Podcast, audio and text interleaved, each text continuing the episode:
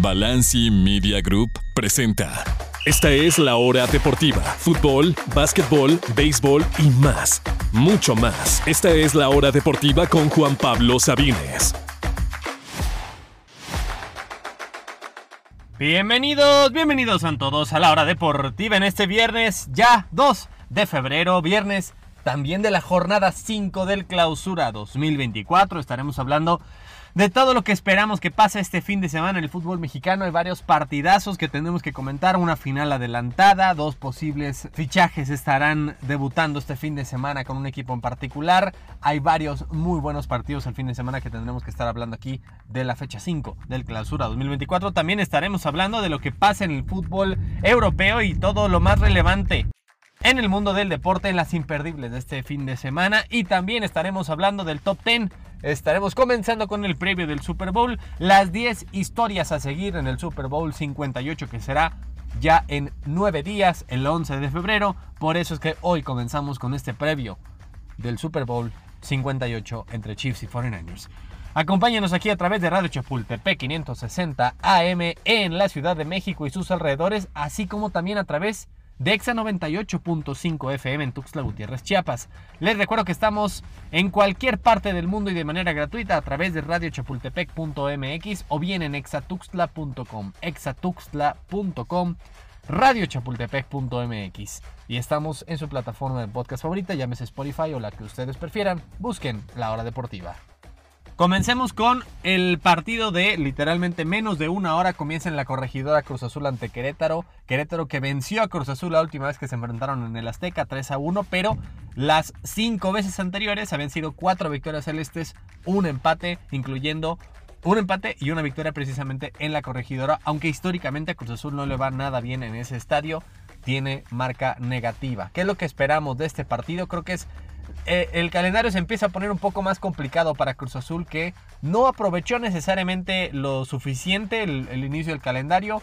Un Pachuca en reconstrucción, Juárez, que literalmente fue el primer equipo que corrió a su técnico, más Mazatlán y Tijuana, era para sacar unos 10 puntos, terminan sacando 7, que tampoco es nada malo y es obviamente mucho más de lo que tenían a estas alturas, un puntito solamente a estas alturas el torneo pasado, pero al fin y al cabo estamos hablando de que este Cruz Azul apenas están enfrentando su primera prueba medio complicada, después sigue San Luis y luego Tigres. Es decir, ahora sí es cuando tiene que ponerse más las pilas y afinar esos detalles, también ya sabiendo que ya no llegará ni Jorge Sánchez, ni Romo, ni Ponchito, ni Alexis, ni Cabecita, ninguno de los que se rumoraba llegará. La plantilla está completa y de hecho estuvo completa desde mucho antes de que iniciara el campeonato, desde antes de que terminara el 2023, estaba exactamente la plantilla tal como está, claro, más la baja de Juan Escobar, pero al fin y al cabo, y de Alonso Escobar, pero al fin y al cabo es básicamente la misma plantilla, no hubo ningún otro refuerzo. Ahora, hablemos de lo que va a pasar mañana, específicamente la final adelantada. Pensábamos que iba a ser el último partido en el Azteca, resulta que siempre no, que va a quedarse el América al parecer todo lo que resta el torneo en ese estadio. Por lo menos este partido de mañana no será el último del América en el Azteca en años. Será ante Monterrey que para mí pese a que tanto América como los dos regios tienen 10 puntos, para mí el que en este inicio de torneo ha sido el mejor equipo ha sido los Rayados. Su único empate eh, fue que Querétaro precisamente se lo sacó de último minuto y de la manga porque los Rayados habían dominado por completo. Pero el mejor equipo ha sido Monterrey. Tanto así que, por ejemplo, en ese partido contra Querétaro se dieron el lujo de dejar, dejar en la banca de jugadores como Tecatito, mundialista, Maxi Mesa, mundialista, Ponchito González, Cortizo, que son dos jugadores que están en selección mexicana, además de que tienen a Brandon Vázquez, a Berterame, a Gobea, a Canales. Es un equipo, a Aguirre, es un equipo absolutamente talentoso y eso que ni siquiera ha debutado Arteaga. Y no solamente estamos hablando de los extranjeros, estamos hablando de que tiene una base de jugadores mexicanos. Monterrey podría jugar con 11 jugadores solamente mexicanos y sería, creo, al nivel o incluso superior al de las Chivas. Así de nivel tiene esta plantilla de Monterrey, que obviamente los canales y los Brandon Vázquez y los Verterames hacen que nivelen, que, que suban este nivel de equipo a que para mí es uno de los grandes, grandes candidatos. Algo me dice que América y Monterrey se podrían ver las caras en la final de ese torneo sin lugar a dudas, sin muchas dificultades. Monterrey tiene un total de 11 jugadores que han jugado o están jugando actualmente en su selección nacional incluyendo seis mexicanos, más Chile, más Argentina, más Estados Unidos y hasta un español como Canales. Y esta me parece que también para América y para Monterrey es la primera prueba real. También América sabiendo que ya no llegará nadie más que el jugador del Feyenoord y que se fue Leo Suárez también a Pumas. Básicamente es el mismo América de que consiguió la 14, es el que estará enfrentando este torneo en busca de su título 15. Final adelantada para mí, América recibe a Rayados en el Azteca, absoluto partidazo. Ahora, también mañana, por más paternidad, aquí habíamos dicho hace unas semanas que Tigres es el papá de las Chivas recientemente, pues bueno, entonces es el abuelo o el tatarabuelo de los Pumas porque solo han podido ganar los Aureazoles uno de los últimos 12 ante Tigres incluyendo las dos veces que eh, uno empataron y otra perdieron, que los enfrentaron en las semifinales del torneo pasado. En este duelo de universitarios felinos, claramente Tigres es superior, mientras que Pumas ha sido un equipo inconsistente, pero ha dado más buenas que malas. Al momento tiene dos victorias, la mitad de los partidos los ha ganado, y la otra mitad la derrota ante San Luis, que ya comentamos aquí hace justo dos semanas, y el empate de anoche ante, no, de ante anoche ante Necaxa, pues me parece también inmerecido, que Pumas merecía más en esos dos partidos donde no consiguió la victoria y en los otros dos la consiguió. Así que ha sido un equipo que ha mantenido esa consistencia y que pensamos que se iba a caer con la salida de Mohamed, con la lesión de Funes Mori, con la salida obviamente de todo y de dinero, pero no ha sido el caso. Pumas se ha mantenido, inconsistente todavía, pero eh, ahí manteniéndose en la parte alta, al momento quinto lugar de la tabla, aunque tiene también una prueba muy, muy, muy complicada ante los Tigres. Ahora, vamos en este duelo de rojiblancos. El San Luis ya no es un flan como antes y visitar el Alfonso Lastra se ha vuelto muy incómodo. Este torneo han ganado dos y los dos que han perdido fueron ante Monterrey y ante Tigres, es decir, pruebas muy muy difíciles. Y este domingo reciben al Guadalajara, nada más y nada menos que de Fernando Gago hay muchas dudas sobre lo que va a hacer el técnico argentino con los rojiblancos, con el rebaño. ¿Le dará la titularidad al jugador que le dio el triunfo? A Ricardo Marín, continuará con Kate Cowell, quien le dio la chance el, partido pasado, o JJ Macías, ya recuperado al 100 de sus molestias, volvería a ser el 9 titular. Probará con ahora dos titulares, dos nueves. ¿Cómo afrontará la baja Altiva Sepúlveda? Que su propio compañero literalmente lo noqueó y va a estar fuera por lo menos este partido, si no es que más.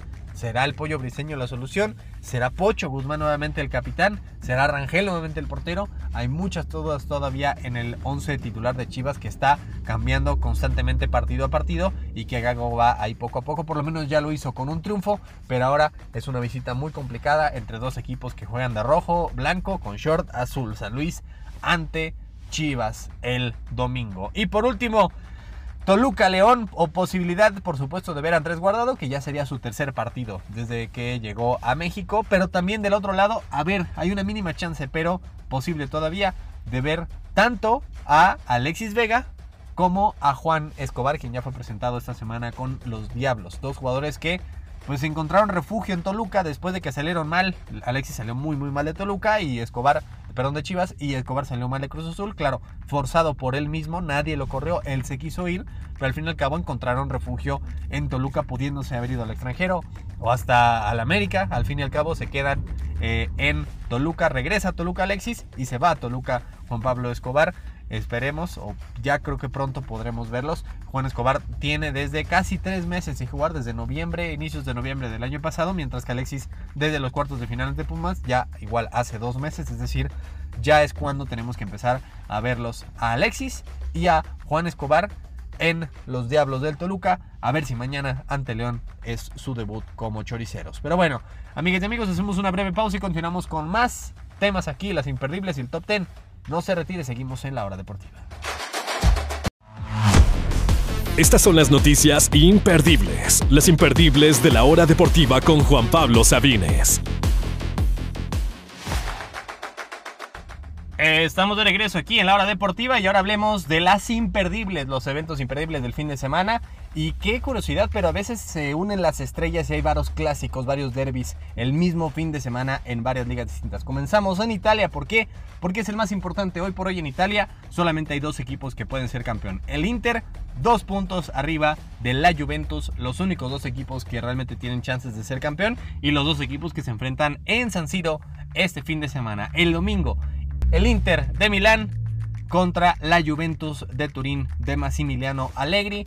La Juventus que desperdició el último partido, eh, que claro, se tiene un nombre menos, pero desperdició jugar frente al muy pobrecito Empoli, mientras que el Inter pues sigue ganando y ganando y ganando, pero la diferencia es que el Inter, que además ya ganó la Supercopa Italia hace unos días, pues tendrá la, eh, obviamente el reto de jugar Champions League a partir de un par de semanas, mientras que la Juventus no tiene ninguna competencia europea y eso podría jugarle a su favor, digámoslo así, en esta carrera de solamente dos caballos por el Scudetto, por el título de Italia, el domingo Inter ante Juventus. Mientras que en España, el líder Real Madrid por tercera vez en 20 días se estará enfrentando al Atlético de Madrid. Se enfrentaron por la Supercopa y ganó el Madrid 5 a 3. En los octavos de final de la Copa del Rey se enfrentaron a la semana siguiente y ganó el Atlético de Madrid 4 a 2. Es decir, ha habido un total de 14 goles en dos partidos este mismo año entre colchoneros y merengues. A ver qué pasa en este tercer encuentro que será en el Bernabéu a las 2 de la tarde del domingo. Real Madrid con dos puntos de ventaja sobre el Girona. El Atlético también metido entre los primeros cuatro en grupos de Champions. Ya superó a al Barcelona en la tabla de la Liga Española y viene también el Atlético Madrid de ganar a media semana 2 a 1 de último minuto con gol de Memphis Depay bastante fortuito y por eso es que al, Rayo Vallecano y por eso es que me parece un excelente partido. Ahí es un caballo negro, no tanto para la liga, creo que ya es igual caballo de eh, una carrera de dos caballos entre el Madrid y el Girona, quien lo hubiera dicho, pero ojo con el Atlético Madrid, por ejemplo, en la Champions, este año que está tan abierta, creo que el Atlético Madrid podría llegar a hacer ruido como están jugando actualmente los Griezmann, los Depay y compañía, pues creo que el Atlético puede empezar a hacer ruido. Partidazo a las 2 de la tarde, Real Madrid contra Atlético, mientras que los mexicanos, por ejemplo, el lateral Julián Araujo estará visitando con Las Palmas al Granada mañana a las 9.15. Y el Almería de César Montes visita Mestalla, visita al Valencia mañana a las 7 de la mañana. Por su parte, el Barcelona visita al Alavés mañana 11.30 am. Lo único que esperamos es que Xavi nos siga haciendo el ridículo, ya sea en el campo o con sus propias declaraciones. Pero bueno, vamos a Inglaterra, donde hay otro gran partido este fin de semana. ¿Qué tal? Arsenal subcampeón contra el actual líder, el Liverpool. Dos equipos que están ahí peleando, intentando que el Manchester City tenga un tropezón y este año no les toque a ellos. Pues bueno, tanto Arsenal como Liverpool son los dos máximos candidatos a hacerse con la Premier League. Si es que el Manchester, City tiene un año de bajón, digamos, un año malo, entre comillas, en donde no puede ganar la Premier League, que es lo normal para el 95% de los otros clubes en Inglaterra. Así que será en el Emirates el domingo a las 10 y media de la mañana, partidazo Arsenal ante Liverpool, que viene de golear 4-1, paliza total al Chelsea a media semana, 4-1, pero pudo ir o no haber sido 7 fácilmente. El Liverpool es líder y creo que ese, esa noticia de la salida de Klopp a final de la temporada les va a impulsar a pues obviamente que siguen vivos en cuatro competencias, pues ganar por lo menos dos de ellas. Yo creo que la Premier League tienen muy buena posición y por supuesto la Europa League son gran, gran, grandes favoritos, pero necesitan ganar este fin de semana de visita en el Emirates para mantener esa ventaja precisamente sobre el City y el resto de compañeros. Mientras que el Fulham de Raúl Jiménez estará jugando de visita ante el Burley mañana a las 9 am y el West Ham de Edson Álvarez, domingo 8 am visita Old Trafford y al Manchester United. En la Eredivisie también tenemos clásico porque juega, se juega el clásico de Holanda, el Ajax que ya se recuperó de su terrible inicio, literalmente el peor de sus más de 100 años de historia, estará, estará recibiendo al superlíder de la liga holandesa, al PSV Eindhoven de Chucky Lozano, será este fin de semana, mientras que el otro equipo bueno, digamos, de Holanda, el AZ Almark, es quien estará jugando frente al Feyenoord de Santiago Jiménez también este fin de semana. Pero también hay trompadas, amigas y amigos. Mañana regresa UFC Night después de que todo enero tuvimos un descanso. Mañana a las 6 de la tarde será la tarjeta principal desde Las Vegas. El georgiano Roman Dolitze con su marca de 12, 2 y 0 y sus 35 años contra el francés Nasurdin Imanov con su marca de 12, 4 y 0 de 28 años. Mañana UFC en Las Vegas. Pero bueno, no son no solamente esos eventos son muy importantes, son cruciales, de hecho, diría yo, sino que también estamos hablando de que, amigas y amigos, este fin de semana, específicamente el domingo a las 2 de la tarde, y que se pasará por las pantallas de eh, Televisa, de Univision y también obviamente por FIFA.com y por sus transmisiones en redes sociales, se dará a conocer el calendario completo de la Copa del Mundo México, Estados Unidos, Canadá 2026. Es decir, se va a conocer cuáles y cuántos partidos se van a jugar en cada una de las 16 sedes, incluyendo la Ciudad de México, Monterrey y también Guadalajara. Y también se va a dar a conocer dónde será el partido inaugural, que es casi un hecho, será en el Estadio Azteca, el único estadio que estará albergando su tercera Copa del Mundo, porque ni Monterrey, ni Guadalajara, ni el Jalisco, ni el TEC eh, serán, estarán repitiendo para su tercer mundial. Y también se dará a conocer dónde se jugará la final el 19 de julio de 2026, en dos años y medio, ya menos de dos años y medio se jugará la siguiente final de Copa del Mundo y todo apunta a que será en el estadio de los Vaqueros de Dallas, el estadio ATT, que por la ciudad no tiene mucho sentido porque normalmente obviamente es en la ciudad más importante del país, llámese París o en Tokio, bueno, Yokohama que está cerca de Tokio, o en Berlín, o en Río, que no es la capital, pero es la ciudad más poblada y más importante de Estados Unidos, de, Brasil, perdón. Eh, es decir, estamos hablando de que normalmente es en la ciudad más importante del país. Pensamos que iba a ser en Los Ángeles o en Nueva York y al final probablemente va a ser en Dallas.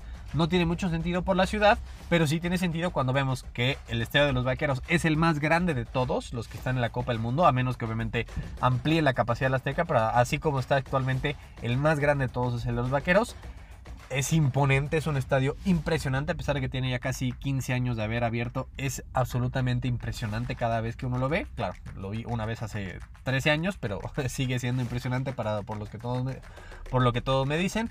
Y también por lo mucho que está empujando el dueño de los vaqueros, Jerry Jones, porque ahí sea la final. Así que casi un hecho. El domingo se va a conocer todo eso, la inauguración seguramente en el Azteca y la final seguramente en el Estadio de los Vaqueros del Mundial 2026. Eso es lo más relevante. Vamos a hacer una breve pausa y continuamos con más para cerrar aquí en la hora deportiva. No se vaya. Ha llegado el momento de conocer el top 10 de la semana en la hora deportiva. Estamos de regreso aquí en la hora deportiva y ya vamos a cerrar el programa de hoy con las 10 historias a seguir, tal como lo habíamos dicho, del Super Bowl 58. ¿Cuáles son las 10 historias que se estará hablando de aquí hasta que básicamente acabe el partido, incluso mucho más. Vámonos con la número 10 y sí, tenemos que hablar de ello, porque la número 10 es Taylor Swift. tenemos que hablar de Taylor Swift porque se va a hablar de Taylor Swift. Porque además tiene un concierto el sábado en Japón. La cuestión es que Japón obviamente es un día antes, es decir, aun si viajara en sábado y son 12 horas de vuelo hasta Las Vegas, podría llegar el mismo sábado, es decir, un día antes al partido o incluso el domingo en la mañana. Así que creo que todo el mundo va a estar hablando de eso, va a estar pendiente. Muchos están en contra de que existe o de que está con un jugador. Eh, no, ni siquiera la toman tanto, en promedio son como 20 a 25 segundos por partido, es decir, por cada 3, 4 horas de partido solo la pasan 20, 25 segundos, menos de la mitad de un minuto.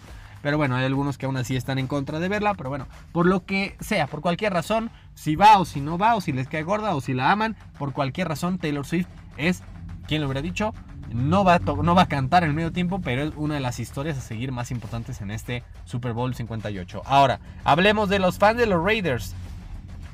Pues, pues los Raiders literalmente es el peor Super Bowl posible para ellos. Uno, están enfrentándose el equipo rival, el máximo rival de los Raiders histórico, que son los jefes de Kansas City, el máximo histórico, podría verlos, superarlos en Super Bowls. Los Raiders ganaron tres Super Bowls mientras los Chiefs toda la, vida, toda la vida tenían solo uno. Llegó Mahomes, ya están empatados en tres, podrían ganar su cuarto en su propio estadio, en su propia cancha. Imagínense lo doloroso que será para los fans de los Raiders. Y enfrente estarán los 49ers, que su eslogan es fieles a la bahía, a la bahía de San Francisco que ellos mismos dejaron hace cuatro años cuando se fueron de Oakland a precisamente Las Vegas. Así que es el peor escenario posible. El equipo que todavía juega en la ciudad de donde ellos son originalmente contra su máximo acérrimo rival. 49ers ante Chiefs. Una pesadilla para los fans de los Raiders. Vámonos con el número 8.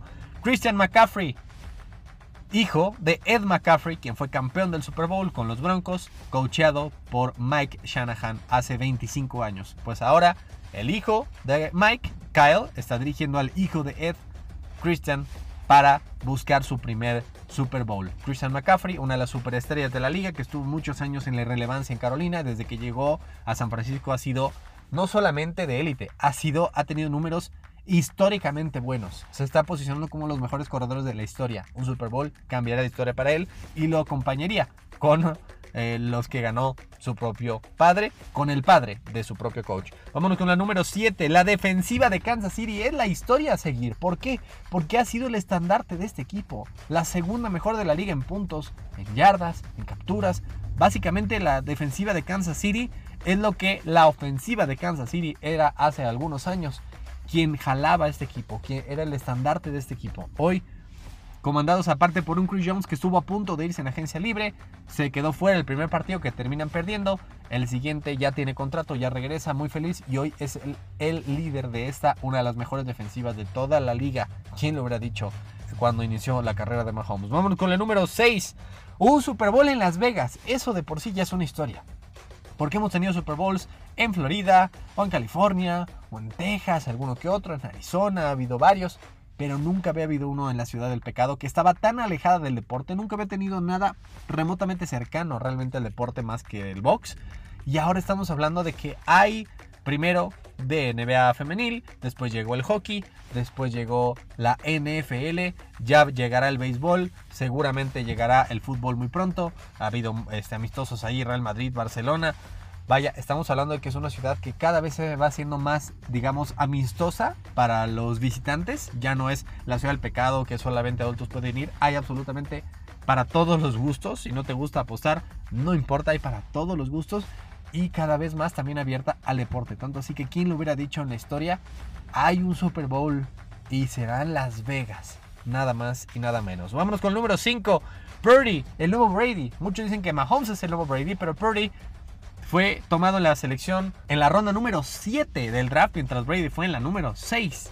Es decir, literalmente hay pocos mariscales en la historia que han, que han llegado a un Super Bowl que fueron tomados después de Brady. Uno de ellos es Brock Purdy. Me parece que es el único incluso que ha llegado a un Super Bowl tomado en la séptima ronda. En su primer año, solamente una lesión de hombro lo sacó del campeonato de conferencia después de que había ganado ya dos partidos antes de eso. Y aquí tiene dos partidos y ha ganado los dos y está en su primer Super Bowl cuando hace literalmente año y medio era el suplente del suplente en, los 49ers. Eran Trey Lance y luego Garapolo y luego Purdy. Nadie había escuchado hablar de él.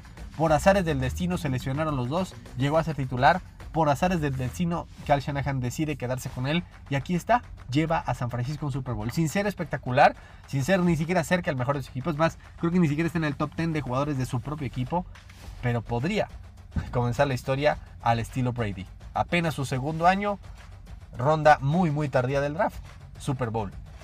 Nada más y nada menos. Vámonos con la número 4, Shanahan. Kyle Shanahan a cambiar su legado. Hasta el momento, Kyle es conocido por dos cosas, ser un genio ofensivo y ser alguien que desperdicia ventajas en un Super Bowl. Lo hizo como coordinador ofensivo de los Falcons en el famoso 28-3 hace ya 7 años. Y también lo hizo como coach de estos 49ers hace 4 años ante estos mismos Chiefs, desperdiciando 10 puntos en el último cuarto. Si pierde ese Super Bowl, seguirá con la misma historia. Es un gran coach, pero que se queda cerca, pero que se ahoga en los momentos importantes. O todo eso queda atrás, todo eso se borra. Es un campeón de Super Bowl y todo lo, todo lo demás se olvida. Si Kyle Shanahan gana, cambia totalmente su historia y si pierde, será todavía peor. Es la persona que tiene más en juego en este partido, sin duda alguna, Kyle Shanahan. Lo mucho, lo amplio que sería el margen de lo que cambiaría la percepción sobre él si gana a sobre si pierde. No hay cosa igual en este partido. Vámonos con los primeros tres. Andy Reid y su posibilidad de ser el mejor coach de la historia. Número 2. Travis Kelsey y su posibilidad de ser el mejor ala cerrada de la historia. Estaría empatando a Gronk en anillos. Claro, Gronk tiene 4, pero ganó uno lesionado. Todo el año estuvo lesionado, así que técnicamente ganó 3 Super Bowls. Kelsey estaría ganando su tercer Super Bowl. Mientras que la número uno es Mahomes y su lugar en la historia. Algunos ya lo ponen como el mejor de la historia. A mí me parece exagerado cuando apenas tiene dos anillos. Casi tres pero tiene solamente dos, no podemos todavía ya ponerlo por encima de un Joe Montana que tiene cuatro, o de la carrera completa de Peyton Manning, aun si están en la misma cantidad de, anillos de Super Bowl, ya ni siquiera digamos de los siete de Brady y de que además dos veces lo enfrentó y está a 0 y 2. Pero si quiere realmente alcanzarlo, si quiere realmente tener su legado como el mejor o uno de los mejores de la historia, necesita ganar la mayor cantidad de anillos posibles, incluyendo este.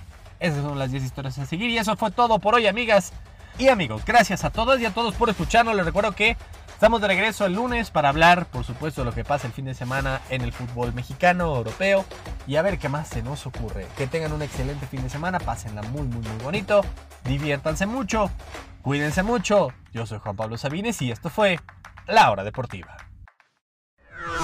Toda la información del deporte nacional e internacional la escuchaste aquí en La Hora Deportiva con Juan Pablo Sabines. Esta es una producción original de Balanci Media Group.